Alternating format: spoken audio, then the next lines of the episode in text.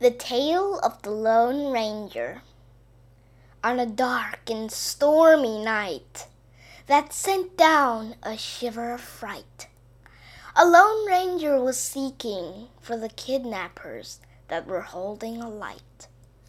The light sent out a dim glow which hovered to and fro. The Lone Ranger thought, I had to go. So carrying his red tasseled spear, with nothing at all to fear, he wandered into the bamboo forest, not sure where they would appear. The Lone Ranger went deeper in, and in his chest was about to begin a thing so sad it would break a heart made of tin. The kidnappers had taken his wife, the pearl of the Lone Ranger's life.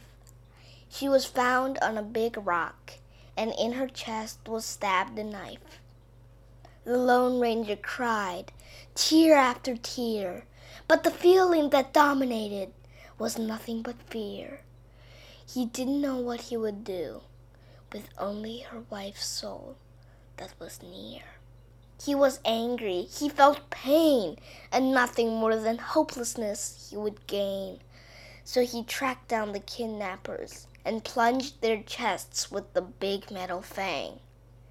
But now all was gone. It's pointless to live along. So he crashed into the big rock and fell down with a bong. An elder found the two bodies huddled in one. The Lone Ranger's mission was done. A great funeral was held for these two, and on that day everyone's thoughts except for the Lone Ranger became none. The two souls were in heaven, man and wife, and their lives were lifted up a trife.